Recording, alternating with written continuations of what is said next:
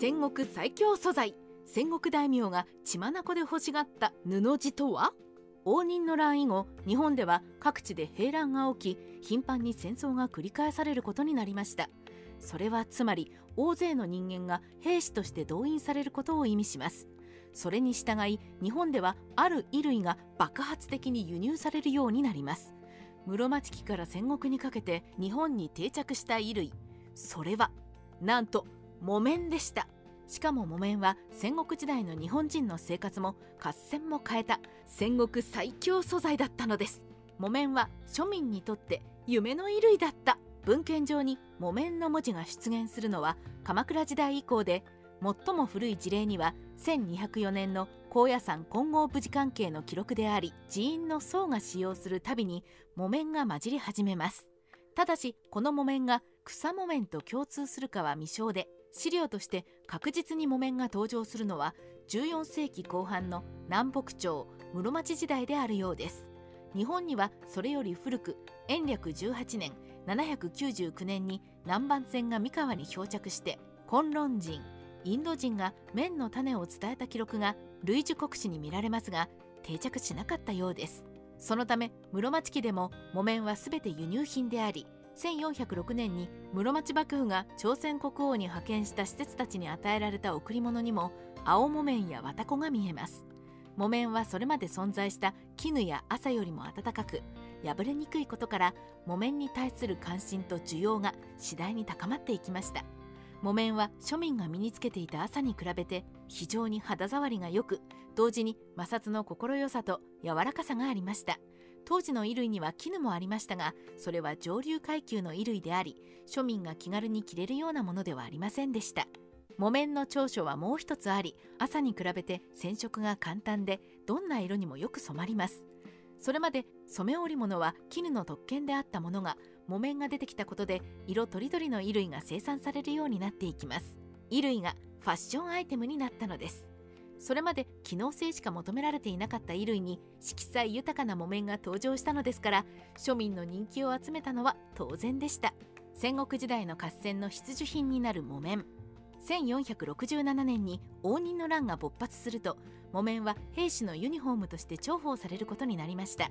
保温性が高く動きに柔軟に対応でき破れにくい木綿は戦闘服として最適でした。室町時代の合戦は昼夜の別もなく兵士は野外で就寝することも珍しくありません。特に冬の場合野外で野宿する兵卒は寒くてたまりませんが木綿なら体温で温まって眠ることができました。そのため戦国大名は先を争って朝鮮木綿を求めました。口述しますが結城氏や五北条氏のような戦国大名がいち早く戦闘服としての木綿に着目したようです。当時の木綿は輸入品であり決して安くはないのですがそれでも大量に購入したのはそれだけ木綿の衣類により兵士の戦闘力が上がったためでしょう。木綿の利点は兵士の軍服だけではありません。戦国時代を象徴する火縄銃ですが木綿は火縄として点火しやすく簡単に消えない利点がありました。火縄部分を木綿で作られた火縄銃は木綿火縄と呼ばれ戦場には欠かせないものになったのです。合戦における木綿の需要はさらにありました。北条氏国が定めた永代ハットには防具の類も木綿が良いという記述がありまた戦場において欠かせないアイテムである陣幕や旗差し物も発色が鮮やかで様々に染められる木綿が使用されていきます。もう一つ戦国時代には船も軍船輸送船として活用されましたが合戦が大きくなるに従い船も巨大化します。それまで船の帆は藁やむしろが帆の材料でしたがより風の力を得るために柔軟で強靭な木綿帆が使われたのです。このように戦国時代の木綿は合戦において欠かせない軍需物資になり民間の需要と相まって空前の木綿ブームが発生しました。輸入が難しくなり木綿は国産化される。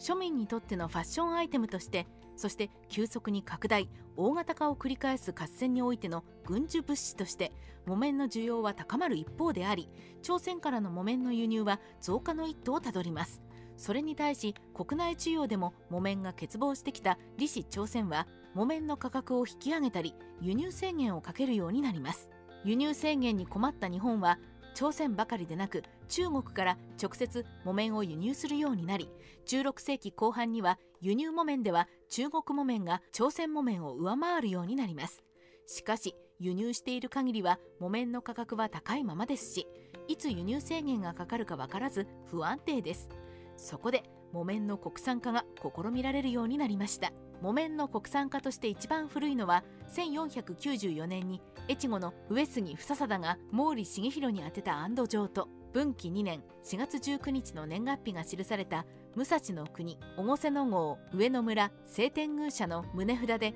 それぞれに「三綿」「木綿一反」の文字が出てくるので15世紀末から16世紀中頃が日本においての綿生産が始まった時期と考えられています。産地としては三河が有名であり戦国大名では結城氏や五北条氏のような地域の大名が兵医として木綿を採用しているので三河で最初に木綿栽培が始まったっぽいですが戦国期は海運を通じて木綿の種も広範囲に伝播したので時期には大きな違いはないようです。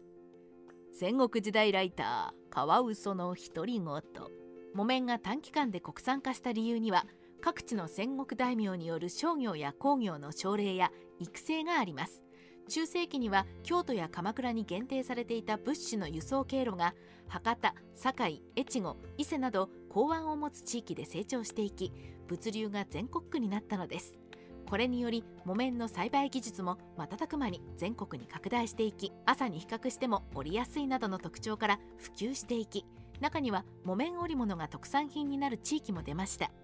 木綿は日本人の風俗も戦争の仕方も劇的に変えたのです。